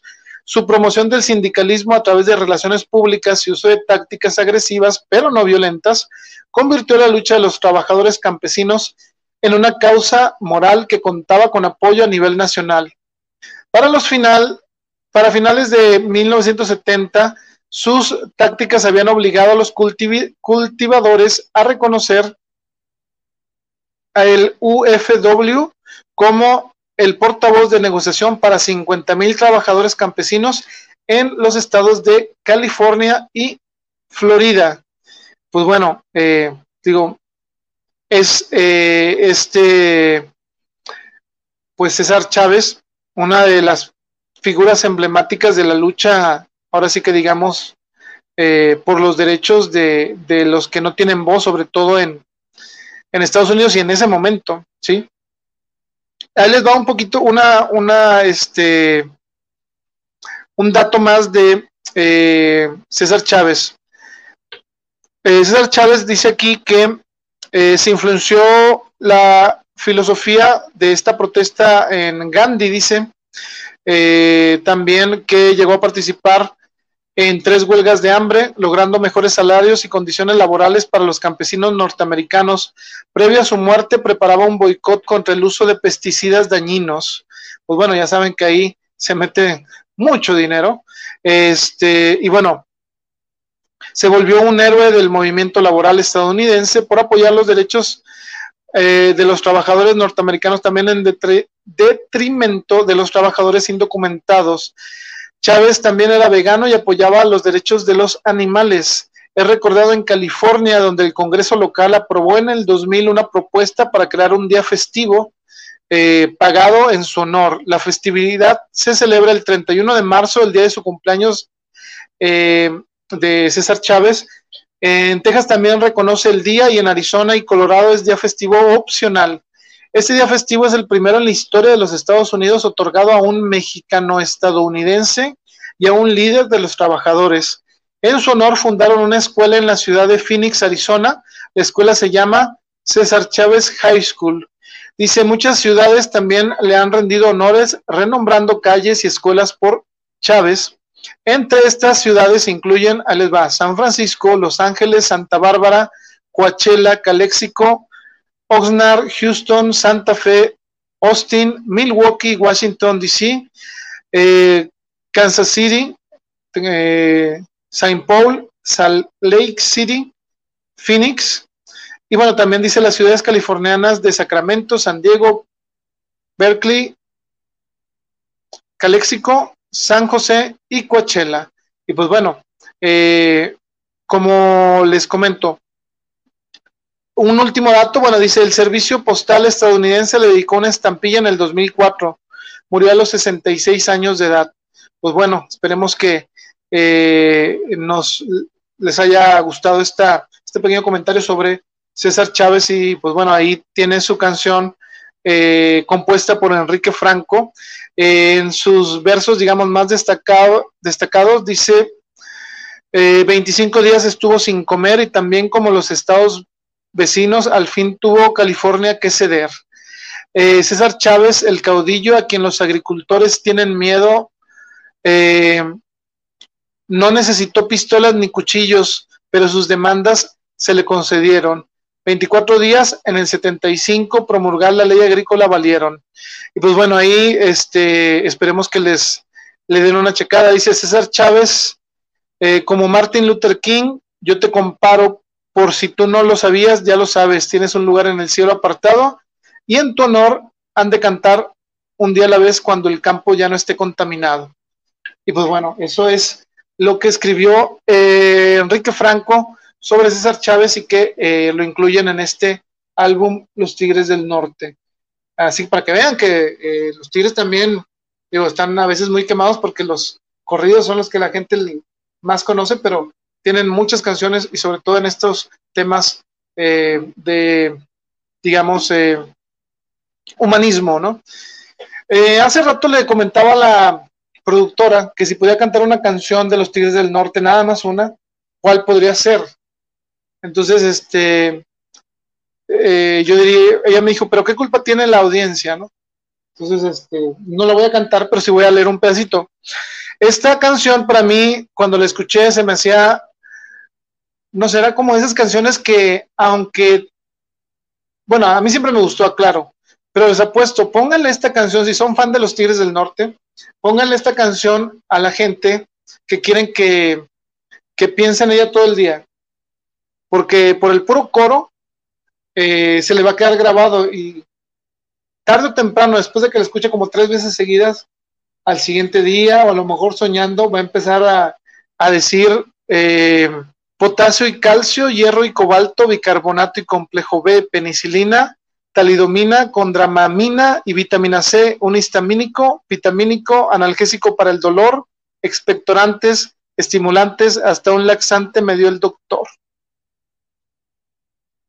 Pongan eso, es casi es un mensaje subliminal, pero bueno, esta es una de las mejores cumbias, podemos decir, de los Tigres del Norte, para ya cambiarle un poco de tema. Bueno, el contagio es una de esas canciones que, bueno, tienes, aunque no, aunque no te guste bailar, tienes que bailar o, se te queda la, la tonada, ¿no? Y es de esas canciones que eh, Hernán Hernández canta excelente, son eh, como que ya más adelante hablaremos del celular, pero en este álbum, cuando escucharon el contagio por primera vez, pues prácticamente fue un, fue un éxito en el radio, un éxito en vivo, y pues esas, de esas canciones divertidas que hasta dices, bueno, a ver, eh, dime toda, toda la, toda la receta que le dio el doctor para dejar de estar enamorado, y pues bueno, es el contagio, así que eh, pueden ustedes, si no tienen ahorita para salir al doctor, este, no van a aplicar esos medicamentos, es simplemente una canción, eh, pero bueno, muy divertida. Entonces, eh, escúchenla. Y si quieren molestar a alguien, póngansela como cinco veces, como yo se la puse a la productora como siete veces en el carro. y ya después se bajó y ya iba cantando lo mismo, entonces está muy bien. ¿Cuál sigue? Eh, otra de Paulino Vargas que se llama Diamante Negro, y sí, a lo mejor este, ustedes estarán empezando, ¿cómo se llama el diamante negro que le dicen tú, productora? Para los sueldos. Ah, es que la productora trae todos los datos. Ahí le preguntas de la NFL y saca la estadística. Le preguntas de básquetbol, de volada. De farándula no sabe, pero dice, bueno, he escuchado. Entonces, eh, Paulino Vargas hizo esta canción de Diamante Negro que es una de las mejores canciones que pueden ustedes escuchar eh, cantada por Raúl Hernández. ¿Se acuerdan que les había comentado que para mí fue uno de esos, no sé, o sea, a mí sí me pegó, no sé ustedes, me imagino que, los son, que son fans, sí. Que no estuviera, que no estuviera Raúl en, en eh, Los Tigres para poder cantar estas canciones como se deben de cantar. Y lamentablemente, ahora que eh, tuve oportunidad de ver a los Tigres del Norte, creo que dos veces, ¿no? Sí fue una en la Expo, no. ¿Dónde los vi? Fue con Calamar ahora. Creo que fue en el, en el Pal Norte. Fue en el Pal Norte. Donde fue Calamaro fue esa noche, ¿no? Bueno, los vimos en esa ocasión y ¿cuándo más? Creo que sí lo vi, sí lo vi. Los vimos dos veces productora? Tú una nada más. Ah, bueno. Sí, no, yo los vi antes con mi mamá. Ahí, saludos. Este, les voy a contar una historia. Porque, bueno, se los cuento ahorita de una vez. Aquí en Monterrey, eh, bueno, ahorita yo estoy en García, pero en Monterrey había un programa que seguro si ustedes son fans de los Tigres del Norte o de la música eh, grupera, se llamaba Órale Primo, con Jesús Soltero. Sí, sí, sí, qué buena onda, energía, energía.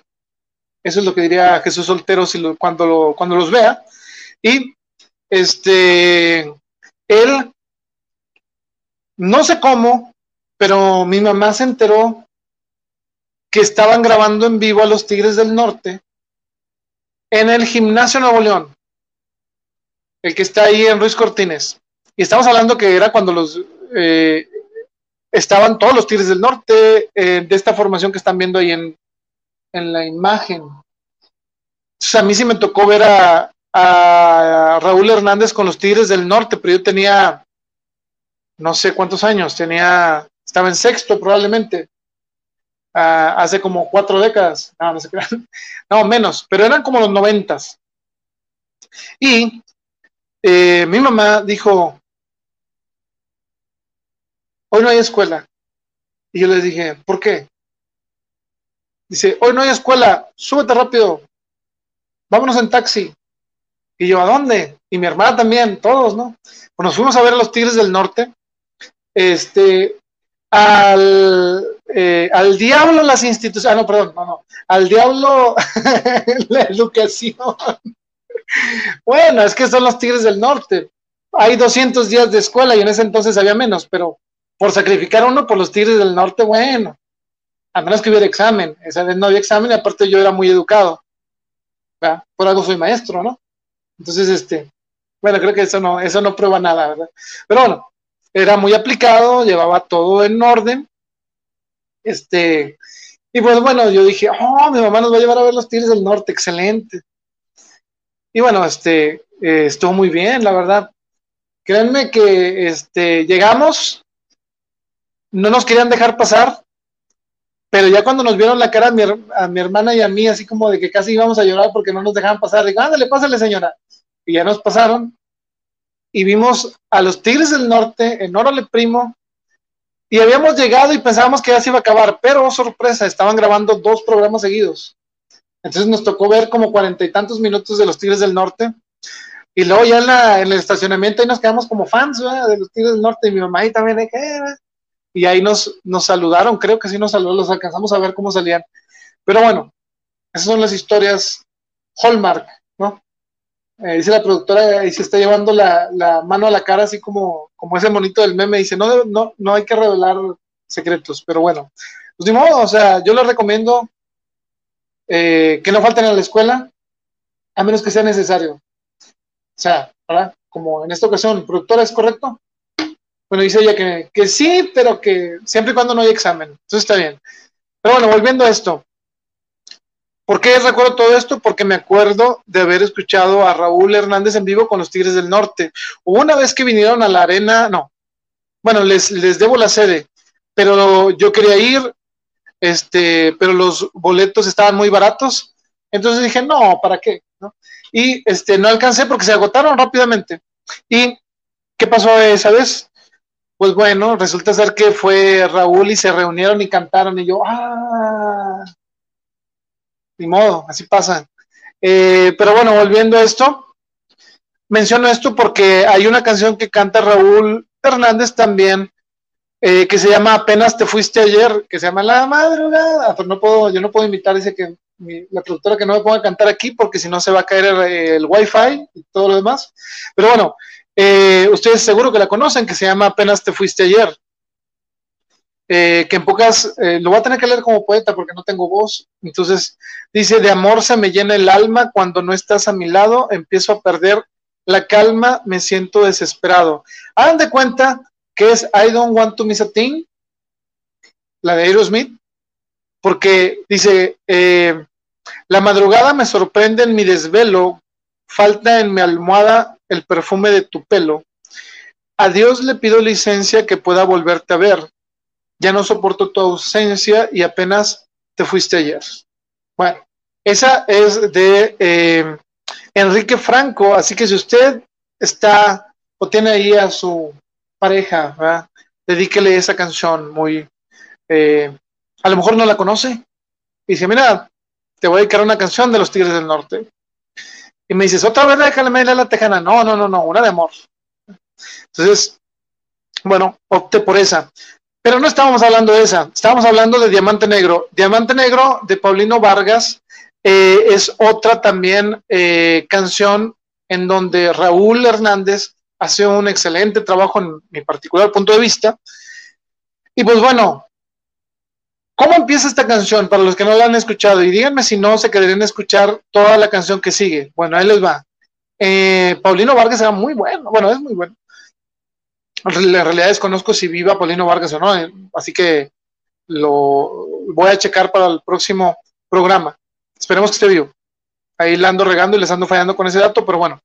Eh, nada más empieza con esta frase y ustedes me dirán si no le subirían al volumen de su coche o donde sea que estén escuchando esta canción. Dice, maldita suerte, cuánto me gusta el dinero. Por ti he perdido el cariño de mi vida.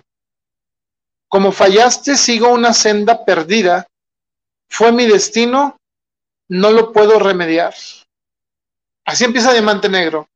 Y son de esas canciones. A mí me gusta mucho fijarme en, la, en lo que dicen las canciones. A lo mejor eh, la gente más, digamos que alivianada lo ve de otra manera, pero créanme, Diamante Negro deben de escucharla al menos una vez no importa si no les gustan los Tigres del, Norte, no importa si no les eh, parece la música de grupera, denle una oportunidad al Diamante Negro y, verán que sí, que sí es buena.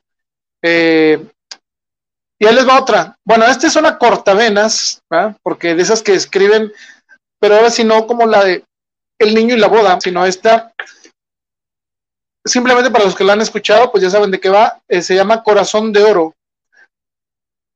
Eh, le escribió Martínez Reinaldo. Eh, y sí, pues aquí nada más le puse en la descripción cortavenas, con eso es suficiente.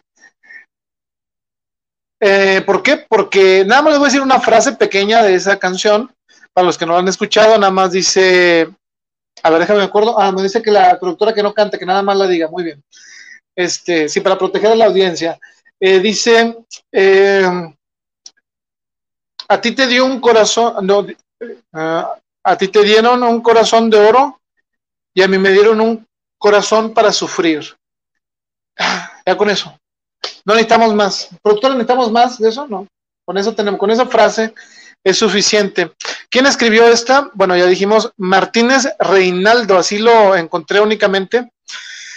Y bueno, vamos a cerrar esta noche porque creo que ya es justo para que los deje descansar un rato.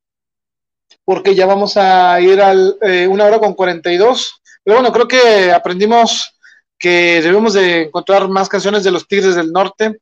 Si no las han escuchado, ahorita cuando se acabe esta transmisión, abran su plataforma favorita. Ahora, si tienen todavía CDs, discos, cassettes, 8-tracks, vinil, pues bueno, desempólvenlos y este, a escuchar a los Tigres del Norte. Sobre todo estos tres discos. Eh, cerramos con un corrido de esos eh, que debieron de haber estado en el álbum anterior. Porque si hubieran estado en el álbum anterior, que era el de Corridos Prohibidos, no, pues se me hace que a varios de ahí. Esta canción, bueno, este corrido, eh, lo compuso Teodoro Bello y se llama El avión de la muerte les había contado que algunos corridos vamos a dejarlos, es, eh, algunos cuantos para la última ocasión, eh, que hablemos de los Tigres del Norte, donde vamos a englobar las películas y ciertas cosas de los corridos como datos curiosos que a lo mejor ustedes no, no conocen. O a lo mejor sí, pero bueno, es la, la manera de, cerrar los especiales de los Tigres del Norte. Por lo pronto, el próximo eh, la próxima semana vamos a hablar de más álbums de los Tigres del Norte y por allá vienen eh, llegando canciones importantes de varios temas. Eh, también vamos a fijarnos muy bien en los personajes, como en el caso de hoy que hablamos, pues de varios personajes muy diferentes entre sí, que fue el periodista El Gato Félix, ¿verdad? Eh, pues el narcotraficante, ahora sí, Pablo Acosta, y eh, el activista, eh, a ver, ahí se me va. El, activista que nosotros le lo pusimos, ahorita les pusimos una foto que se llama César. Ah, se me fue, espérenme. Que por andar tomando agua. Ahí les va que precisamente aparece la canción, César Chávez aparece aquí la canción en este álbum, así que estuvimos bien nivelados en cuanto a figuras, este, se refiere un periodista, un narcotraficante y un activista. Espero que este, eh, les haya parecido bien. Eh, la próxima semana vamos a volver con más. Pero debo de comentarles que esta canción última que vamos a hablar el día de hoy es otra de esas canciones que no necesitas producción de cine, eh, ni tampoco necesitas este una temporada como de nueve capítulos. Con tres minutos los Tigres del Norte te dan toda la historia. Y claro que ese mérito lo tiene el que le escribió, que fue Teodoro Bello. Y ahí les va. Esta, el que no conozca sobre el avión de la muerte, bueno, habla de este de una persona este que es bueno, aquí se llama Atilano. Y recientemente yo estuve buscando información sobre este corrido. Y bueno, pues se trata de que a él eh, lo agarran en Chihuahua eh, lo torturan, encierran a su amigo y se van en un avión eh, rumbo a Sinaloa. Cuando toma el control del avión eh, Atilano, pues ahora sí le,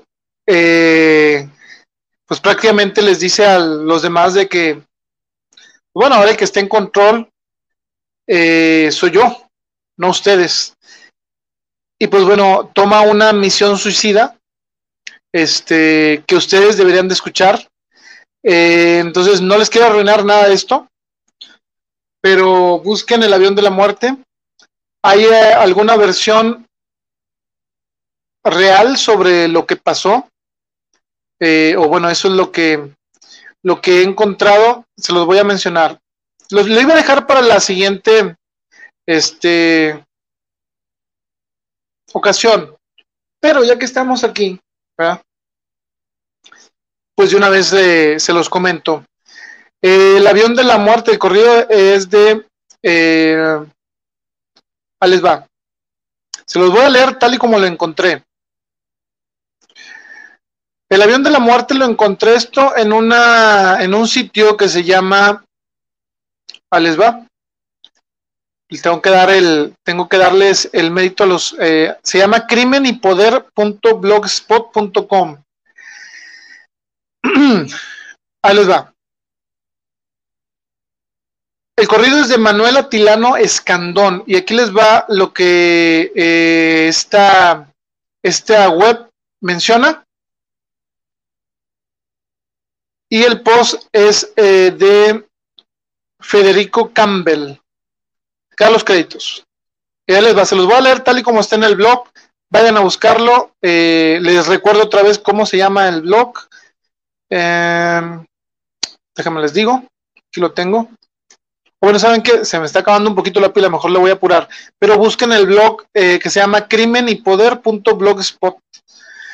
Bueno, esto es lo que escribieron. Dice, a las nueve y media de la mañana del domingo 4 de marzo de 1979, el capitán piloto aviador Manuel Atilano Escandón, de 35 años de edad, viendo que eh, el cielo rumbo a la sierra estaba despejado, empezó a calentar su Piper Cherokee en el aeropuerto de la ciudad de Chihuahua.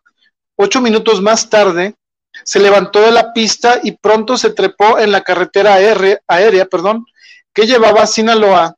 Poco después de una hora y media empezó a sentir con todo su cuerpo, es decir, a oír puestos que se vuela con los ojos, dice, pero también con los oídos que algo extraño eh, sonaba en el motor de su Piper, sí, como que sintió que su eh, que estaba mal eh, la aeronave que traía, dice, entonces antes de que eh, de que siguiera fallando, su instinto de aviador le dijo que tenía que hacer un aterrizaje forzoso en la pista natural que es vislumbrada al fondo de una cañada. Allá abajo, en Santiago de los Caballeros, entre los límites de Sinaloa y Chihuahua. Eh, más que clavar la nave en el descampado, Atilano decidió dejarla flotar en espiral descendente hasta que la Cherokee se deslizó entre las lomas como una gaviota en la playa. Dice Atilano, salió ileso y un par de días después regresó a su base en la ciudad de Chihuahua. Luego de conseguir un hélice, una rueda, nariz y la estufa del carburador, preparó otro vuelo a la sierra a bordo de un Cessna 182. Atilano despegó acompañado del piloto Víctor Funk y del mecánico Rito Quesada. Hora y media después sobrevolaban el lugar donde dos días antes se había accidentado. Atilano eh, dice, eh, pero el aparato ya no estaba. Cambiaron el rumbo para dirigirse a, eh, a Huachochi, en donde cargarían gasolina. Allí unos militares los detuvieron, escribió entonces Miguel Cabildo en el semanario proceso el 16 de abril de 1979. Dice, salimos a Tilano, el mecánico y yo, a bordo de la Cessna rumbo a Santiago de los Caballeros para arreglar el avión, dijo Víctor Fong a Cabildo en 1979. Serían después de las 11 de la mañana del martes 6. Cuando llegamos al Cheroquito ya no estaba, nos fuimos a Huachochi. Atilano estaba en el restaurante cuando llegaron los soldados y se lo llevaron. Más tarde llegó una troca y unos soldados nos pidieron al mecánico y a mí que les dijéramos y les diéramos algunos datos. Dice, yo les dije de dónde veníamos y todo, no tenían por qué echarles mentiras. Nos subimos a la troca y allí me quitaron la licencia y dos mil pesos que iba a mandar a mi familia de los vuelitos que había hecho. Y allí quedamos detenidos. Eh, las voces de los soldados con preguntas y más preguntas no cesaban y empezaron los golpes. En un momento dado, Fong alcanzó a escuchar que Atilano se quejaba. Eso fue cuando íbamos en un 206 a Badiraguato, que tripulaba gente de la PGR. Primero nos sentaron juntos, después eh, lo pasaron atrás. No habló en todo el viaje, pero se quejaba, dijo Víctor Fong al reportero de proceso. Desde su detención en la sede de la Operación Cóndor en Badiraguato, Sinaloa, el miércoles 7, estuvieron vendados de los ojos el día en que se llevaron a Tilano de regreso a Huachochi. Fong escuchó que un soldado dictaba a otro un oficio en el que decía que por conocer la región se ofreció voluntariamente a hacer un viaje de inspección por la sierra. En ese momento entraron unos soldados y escuché que decían que se había caído un avión.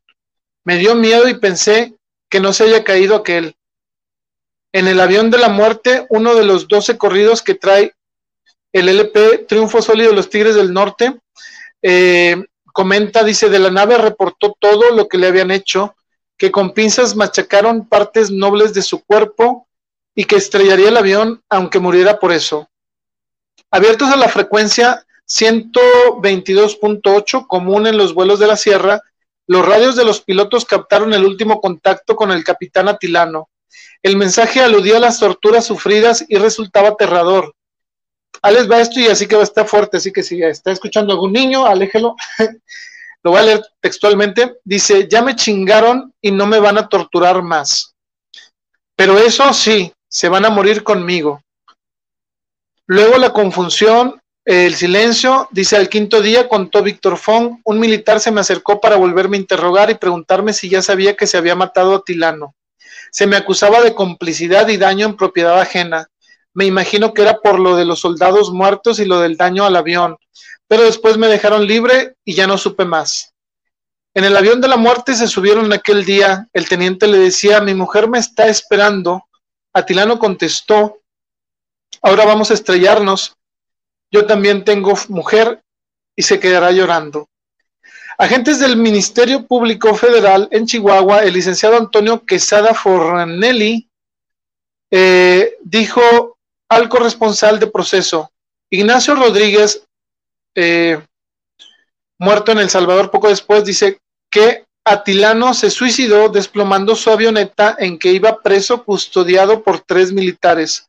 También aludió al abogado al último contacto que Atilano hizo por radio, en el que decía a sus compañeros que decidía matarse porque, pues bueno, por lo que ya habíamos dicho anteriormente, dice, los militares. Entonces, según la gente, eh, ya lo habían amolado porque habían descubierto dónde tenía la droga. Según esto, dice, aparentemente Atilano iba a estrellar su avioneta contra el cuartel de Badiraguato, pero al ver a muchos niños y maestras en el patio de una escuela, optó por irse contra los cerros circunvecinos. Y bueno, pues esa es la historia eh, de este último corrido y última canción que vamos a tocar. Como ven, son temas algo escabrosos, pero pues bueno, son canciones que eh, los Tigres del Norte se atrevieron a cantar en esos años,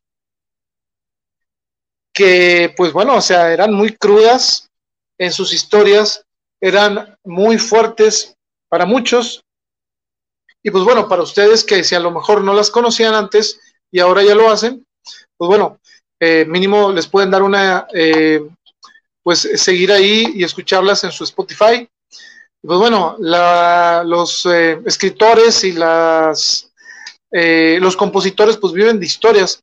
Y bueno, para mí, como les comentaba, los Tigres del, del Norte son muy buenos para interpretar estos, como les diré? pues estas historias que pueden ir, como bien lo vimos en esta ocasión, eh, desde un, como les digo, un activista social, activista civil, este, es un narcotraficante, es una persona que al parecer se le acusó y se le torturó sin razón, y este, pues, un niño que se queda eh, viendo cómo su papá se casa mientras su mamá se está muriendo en su casa. Y pues bueno, eh, también, como les digo, este, las cumbias divertidas que caracterizan también la carrera de los Tigres del Norte. Pues bueno, esto fue desde la estación. Gracias por escucharnos en Spotify. Eh, pueden seguirme a mí en esta página que están viendo. Eh, pueden darle clic, darle me gusta. Sigan a nuestras compañeras eh, Alejandra Romo en Nanajo Oficial y en Facebook, ¿verdad? Y a Rosy Almaraz en Poesía Viva. H Regio 58 lo pueden seguir en YouTube y en Instagram. Y este, nosotros eh, nos vamos a ver el eh, próximo domingo con la tercera parte de las canciones de los Tigres del Norte. y algunos datos que esperemos sean de su agrado. Y pues bueno, mm, ¿qué más viene? Va, viene sorpresa, no se pierdan lo del semillerito grill. Les comento para los que quizá no lo vieron o no lo escucharon. Si ustedes van eh, al semillerito grill, compran un libro, les pueden, se pueden llevar una pizza gratis, mencionando que vieron esa promoción en desde la estación. Ahí esperemos que se alcance a ver bien. Eh, están los números del semillerito grill y este, esperemos que les haya gustado esta misión. También recuerden que la maestra eh, Alejandra Romo nos dijo que eh, si visitan su página para los diplomados, pueden hablar o decir desde la estación y eh, les va a hacer ahí un descuento. Entonces, eh, la próxima semana ya estamos comprometiendo a la maestra para que nos mande una cápsula especial, aparte de la del del arte, en donde nos cuente ahí con unas eh, imágenes o como ella lo desee, este, de qué van sus diplomados, para que lo explique ella mejor que yo, porque a mí me dan las imágenes y, y, creo que a lo mejor resultará este, bueno que ustedes sepan eh, desde la propia voz de la gente que lo está ofreciendo, que es la maestra Alejandra Romo, y son muy interesantes. Ahí sí que recuerden, eh, código desde la estación, también eh, para esta promoción. No se pierdan eh, la actuación de Rosy Almaraz y la mía en historias y poesía el próximo sábado en la página del Semillerito Grill. y bueno, ¿qué más? Fue todo. entonces, por lo pronto, no me queda nada más que decirles eh, gracias por acompañarnos, por compartir y vámonos antes de que vengan por nosotros.